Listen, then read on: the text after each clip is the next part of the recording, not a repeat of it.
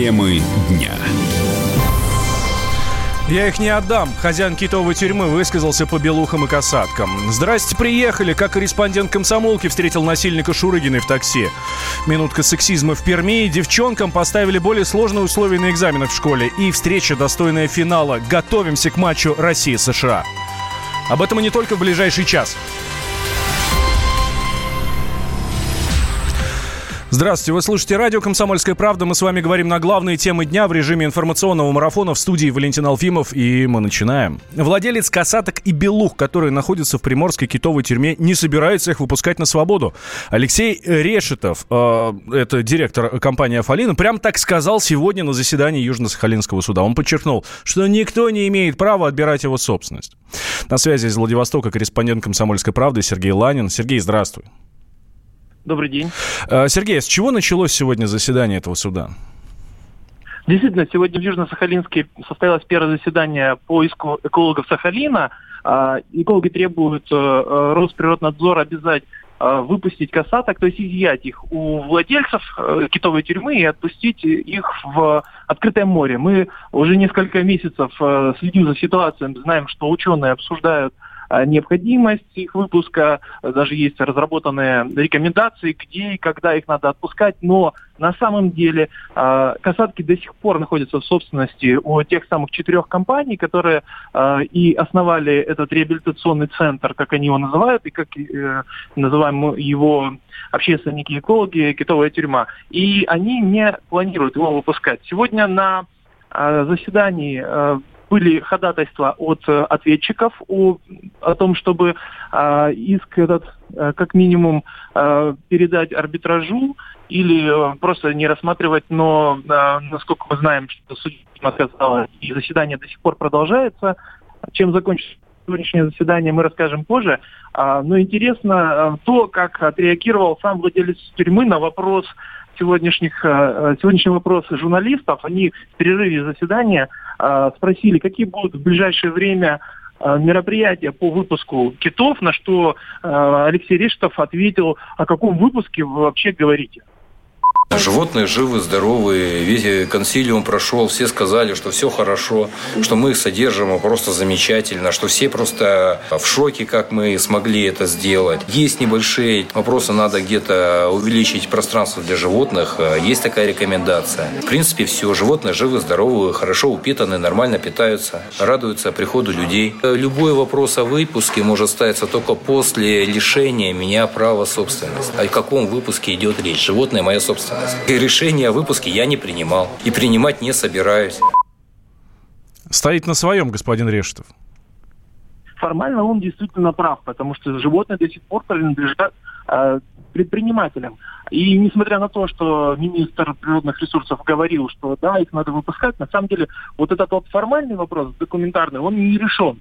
И возможно, что э, именно вот сегодняшнее судебное заседание поставит в этом точку, потому что э, экологи требуют э, обязать изъять этих животных. Ранее эти же компании, эти же э, экологи с Халина обращались в суд и смогли доказать через суд о том, что этот вылов и вообще разрешение, которое давалось на вылов, оно незаконно. Возможно, что им удастся и сейчас э, отставить свое мнение. Напомню, что э, компании получили разрешение от Росрыболовства на вылов э, нескольких касаток и почти 100 белух в Охотском море, что они сделали в летом 2018 года. Эти животные предполагаются, согласно вот документам, согласно разрешению, предполагаются на продажу в океанариумы Китая.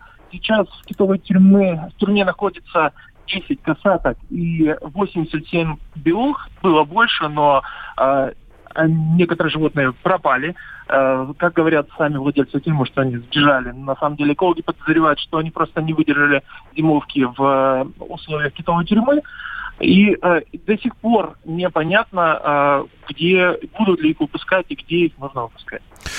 А, спасибо большое, Сергей. Корреспондент из Владивостока, корреспондент «Комсомольской правды» из Владивостока Сергей Ланин был с нами на связи. Я напомню, что скандал разразился еще в прошлом году, в ноябре, о том, что в бухте Средняя находятся касатки и белухи, а, выловленные для перепродажи в зарубежные океанариумы. Об этом сообщили зоозащитники. Они обнаружили так называемый, соответственно, океанариум в, недалеко от э, находки в Приморье. Там было на тот момент 12 касаток, почти сотни белух. Генпрокуратура, Следственный комитет выяснили, что все они выловлены с нарушением закона. ФСБ завела административные дела.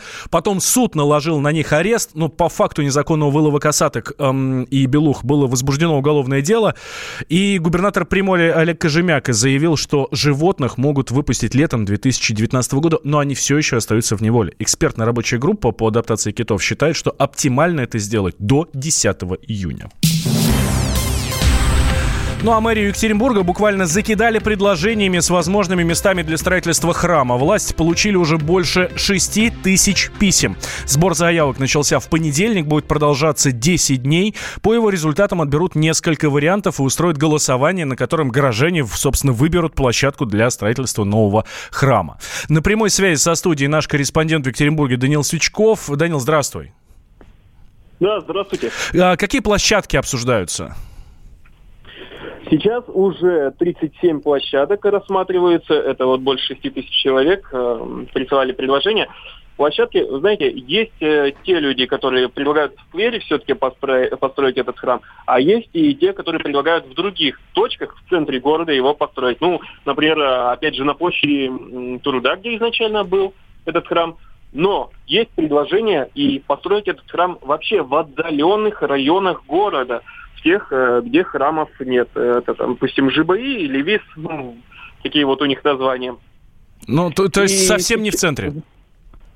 Да, совсем не в центре. Как я уже сказал, 37 площадок, и из них э, ну, там лишь единицы предлагают где-то в центре построить. Ну, потому что в центре, в принципе, не очень много свободной земли, где можно было бы построить. А многие горожане, как раз из тех, кто защищали сферу, они напирали на то, что в отдаленных районах города не хватает храмов, и вот там было бы замечательно, если бы их построили и добавили благоустройство. Ну, сбор предложений продолжается от горожан, он до 30 числа будет проходить. А вот после этого будет проведен либо опрос, либо референдум у нас в городе по судьбе этого сквера. Но, кстати, тут важно один момент отметить. Вчера в ЦИОМ, после того, как опубликовал информацию, что 74% опрошенных жителей Екатеринбурга они считают сквер неудачным местом для храма, для строительства храма. Тем не менее, сегодня а, мэр Екатеринбурга Александр Высокинский организовал встречу с людьми, с горожанами, которые как раз выступают за строительство храма э, в сквере. И там он объявил, что Э, несмотря на опросы в ЦИОМ, э, пока что от сквера никто не отказывается вычеркивать эту площадку как потенциальную под строительство храма не планирует. Ну, то есть прислушался вот э, к доводам верующих с другой стороны этого конфликта. Ну, то есть получается, что а, в а, сквер тоже будет участвовать в голосовании? Да, его пока никто не вычеркивал. Ну и, кстати, само голосование, как оно будет проходить, будет этот дорогостоящий референдум стоимостью где-то в 130 миллионов рублей или гораздо более дешевый опрос стоимостью в 10 миллионов рублей. А завтра должны решить на городской думе наши депутаты. Ну что ж, следим, следим. Данил Свечков, э, наш корреспондент в Екатеринбурге, был с нами на прямой связи. Все, что будет происходить, обязательно мы вам расскажем. На прошлой неделе в центре Екатеринбурга прошли стихийные митинги против возведения храма Святой Екатерины, ну, соответственно, на месте сквера у драмтеатра. Его планируют построить к 23 году, как раз к 300-летию города Екатеринбург. Во время акции протеста задержали в общей сложности около 100 человек. Митингующие требовали дополнительного общественного обсуждения и демонтажа забора, который ограждал э, место стройки. В итоге строительство приостановили и забор, слава богу, убрали. Ну а в ЦИОМ провел опрос среди жителей Екатеринбурга по результатам 58%, э, по его результатам 58% горожан считают, что храм нужно строить в другой части города. И только 10% респондентов поддержали выбор сквера у драмтеатра в качестве места для возведения, э, когда большинство жителей горожан, ну точнее 74% охарактеризовали его как неудачное. Радио «Комсомольская правда». Более сотни городов вещания и многомиллионная аудитория.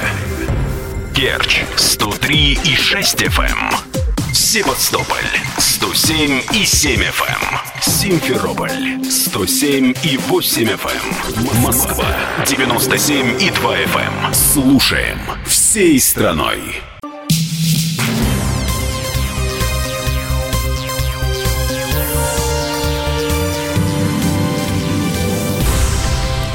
Вы слушаете радио «Комсомольская правда» в студии Валентин Алфимов, и мы продолжаем. Сергей Семенов, осужденный за изнасилование Дианы Шурыгиной, теперь работает таксистом. Причем мы узнали об этом совершенно случайно. Корреспондент комсомолки э, Олег Галимов встретил э, скандальную знаменитость в Самаре. Он вызвал такси, а когда машина подъехала, ну, не поверил своим глазам. За, руль, за рулем э, вот этого новенького Ниссана тот самый Сергей Семенов. Ну, конечно же, наш коллега не упустил возможности взять интервью, и Семенов охотно ему рассказал о своей жизни тема. Что, тебя реально жестко держали там все это время, пока там все это... Где? Да нет, меня меня как закрыли уже там, через пару дней ФСБшники запретили программу, передачи это показывали. А, то есть это все фейк потеря Не, не фейк. Ну, я... Тебя держали закрытым? Не, я год просидел. А, мне дали 8, 8 и 8,3. Тут меня закрывают, и мне пятак скидывают, и я за 15 лет своего лагеря первый по этой статье домой ушел. Твоя история, она была реально широко, широко известная, про Шурыгину знала вся Россия. Когда, то есть люди, которые, с которыми ты был на зоне, они про это знали, про эту тему? Так я не знаю, там телевизор, все эти программы тоже смотрели. Ты что думаешь, там прям вообще просто нас стоял. Ну, знаешь, как вот вообще в лагере это вот.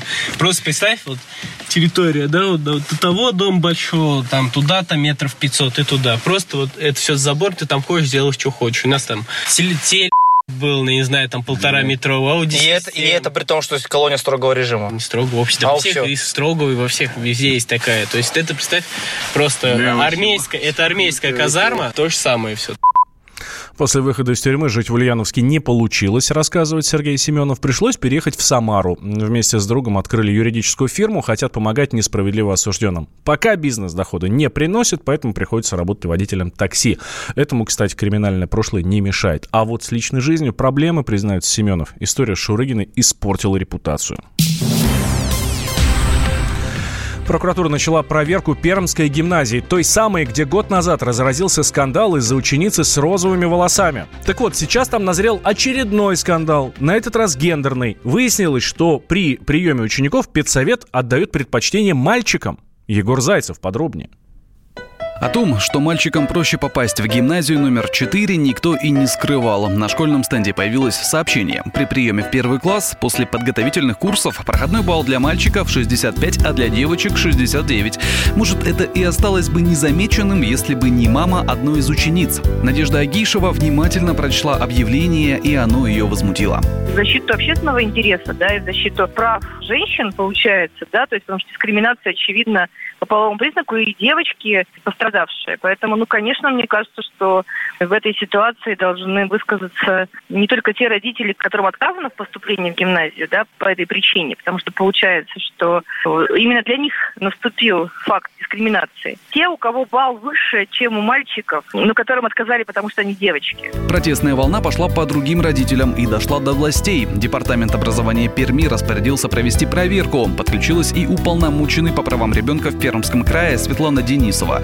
Она говорит, что официальных жалоб от родителей не поступало, но разобраться в ситуации надо. В законе об образовании Российской Федерации федеральном закреплен принцип равных условий приема для всех поступающих на обучение. Но надо отметить, что там же и сказано, что возможно организация индивидуального отбора при приеме в такие заведения, где углубленное изучение предметов, которые является гимназия. У нас есть постановление правительства Пермского края, там тоже утвержден порядок организации индивидуального отбора. Но хочу отметить, что ни федеральное законодательство, ни краевое не предусматривает никаких критериев отбора по гендерному признаку. В каждом учебном заведении должен быть издан акт, и э, я посмотрела на сайте гимназии, да, у них есть положение о приеме там в первые, четвертые, там, девятые, десятые классы. Никаких, естественно, в этом акте, никаких указаний на то, что какие-то проходные баллы для девочек и для мальчиков разные, там нет. В прошлом году скандал вокруг гимназии прогремел на всю страну. Директор Татьяна Дьякова удалила с занятий десятиклассницу, а все из-за розового цвета волос. Дьякова ссылалась на внутренний устав школы. Только после того, как эта история стала достоянием гласности, девочку пустили на уроки. А прокуратура, проведя проверку, подала в суд на директора за незаконное ограничение права на образование.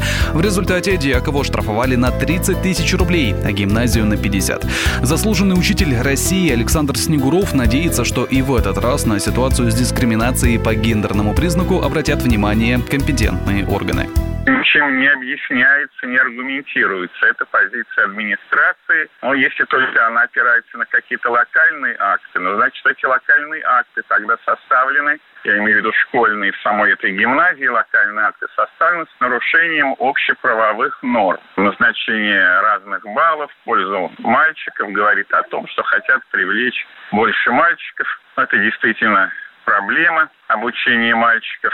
Я имею в виду, что хотят, чтобы в классе их было не меньше, чем девочек, но не такими способами. Защиту учителей выступают психологи. В гимназиях девочек действительно больше, сообщили в Пермском городском психологическом центре. Совместное же обучение в одном классе мальчиков и девочек имеет свою ценность в создании особого климата, формировании социальных связей и воспитательном процессе.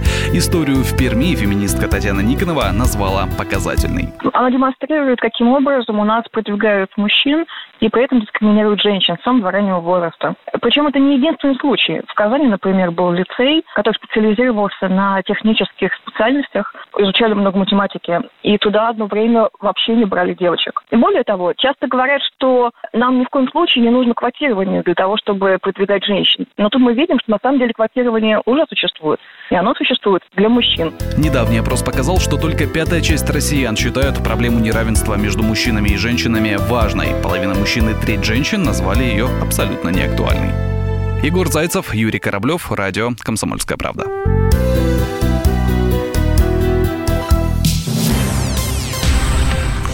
Ну а в России впервые похитили квартиру через интернет. Мошенники лишили москвича Романа Салтовского жилья, поделав его электронную подпись. Удастся ли собственнику вернуть свою недвижимость и как уберечь свое имущество, разбирался Юрий Кораблев. Своя собственная квартира по-прежнему мечта большинства россиян.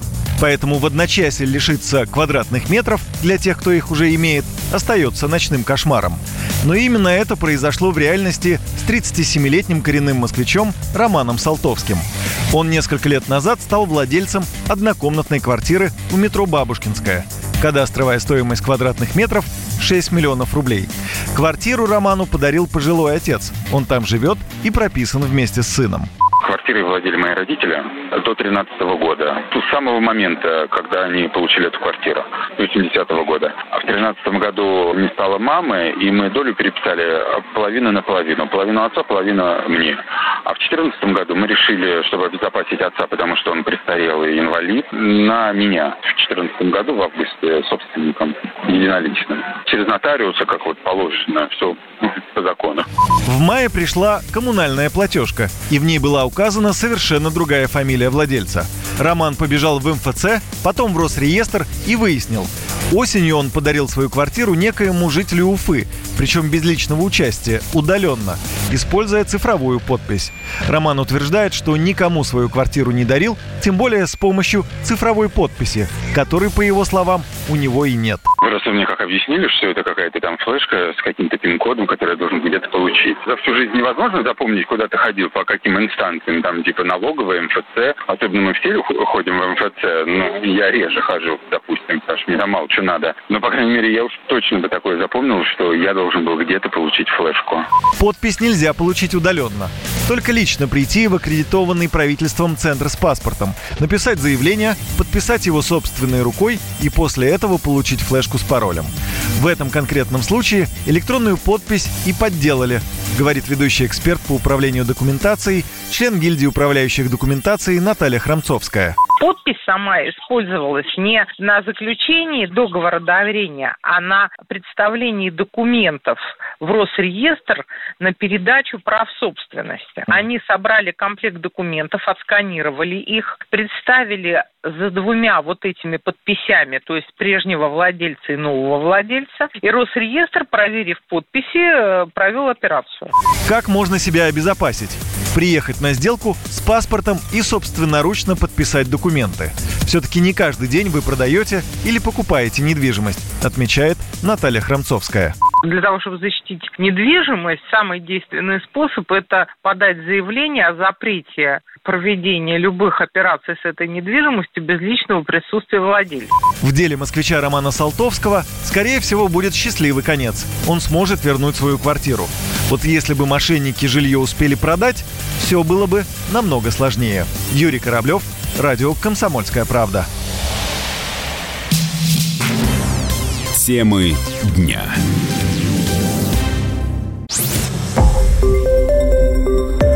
Радио «Комсомольская правда». Более сотни городов вещания и многомиллионная аудитория. Хабаровск 88 и 3 FM. Эм. Челябинск 95 и 3 FM. Эм. Барнаул 106 и 8 FM. Эм. Москва 97 и 2 FM. Слушаем всей страной.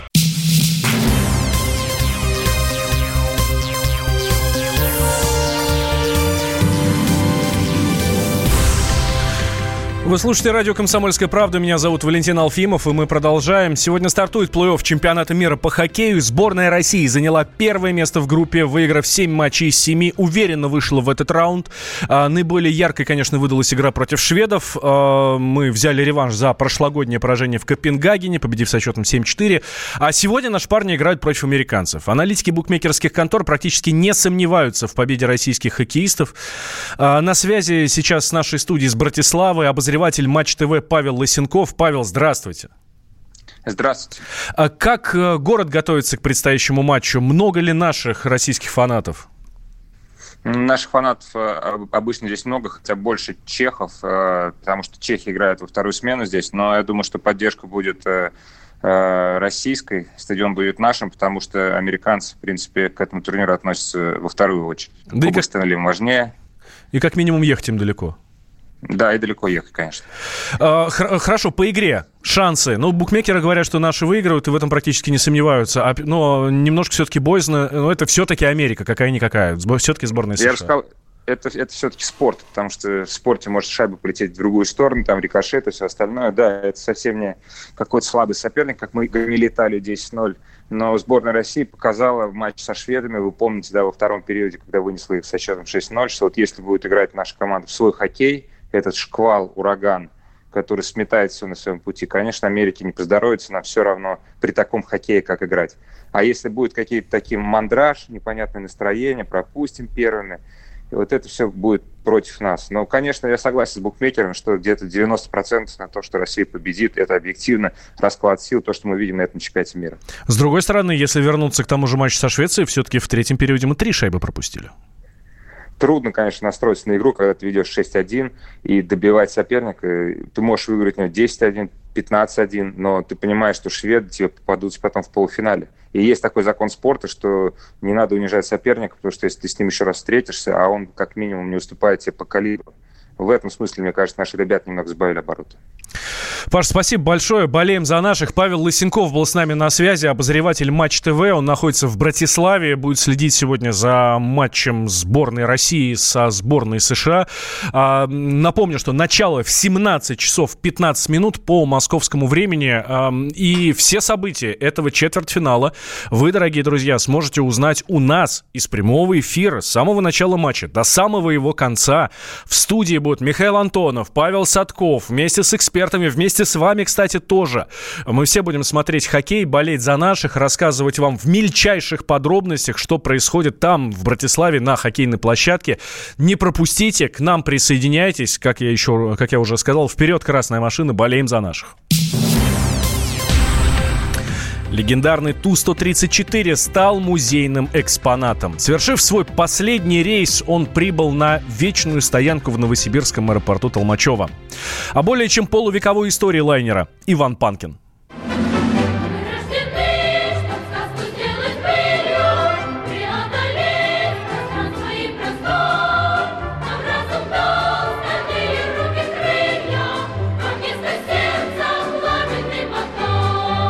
Последний в России пассажирский самолет Ту-134 уходит на пенсию.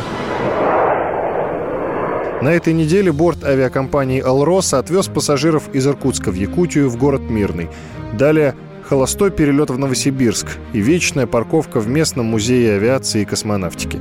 Более полувека 134-я тушка продержалась в небе. Первый полет был летом 63-го, а первый пассажирский рейс – осенью 67-го. С тех пор эти машины только в аэрофлоте перевезли более 10 миллионов пассажиров, которые, кстати, прозвали самолет «стилягой» за длинный фюзеляж, двигатели в хвосте и Т-образное оперение. А еще его называли «свистком» за характерный звук работающих двигателей.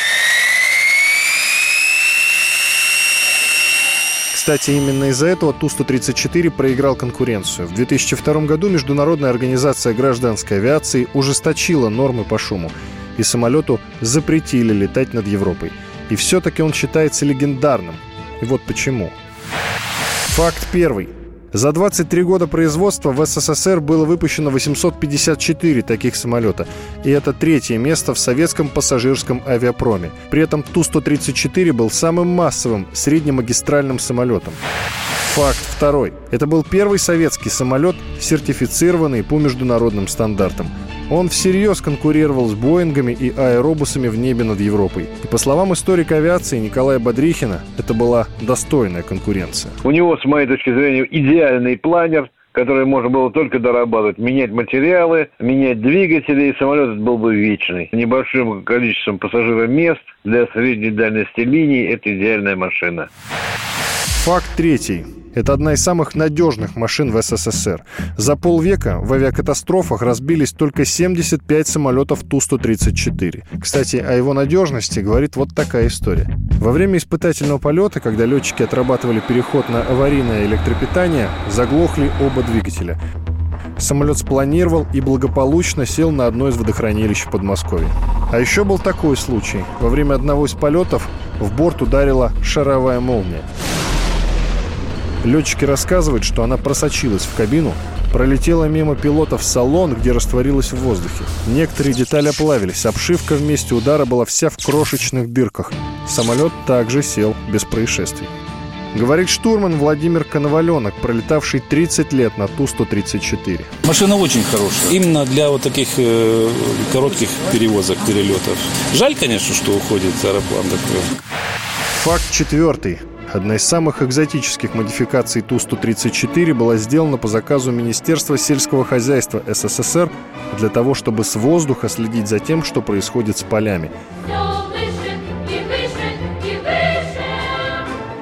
И на этот самолет ополчились все, от председателей колхозов до секретарей ЦК КПСС союзных республик, потому что авиационная разведка показала реальное положение дел в сельском хозяйстве. Говорят, что это было одно из доказательств в знаменитом хлопковом деле, по которому в середине 80-х село за решетку все руководство Узбекской ССР. Факт пятый. Тот самый борт, который сейчас отправляется на пенсию, был личным самолетом Аллы Пугачевой. Он был выпущен в 1980 году, и на нем в конце 90-х Примадонна облетела всю страну.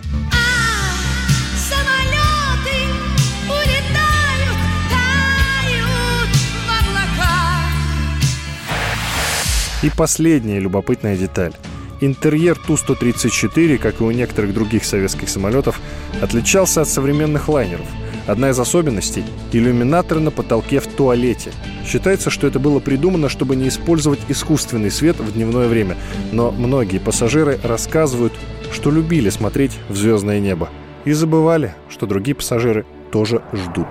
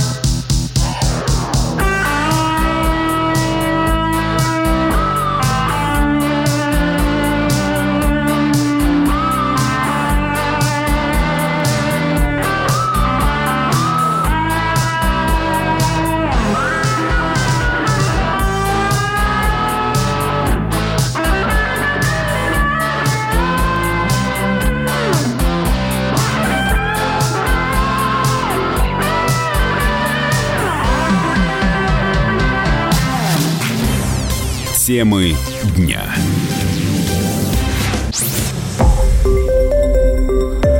Радио «Комсомольская правда».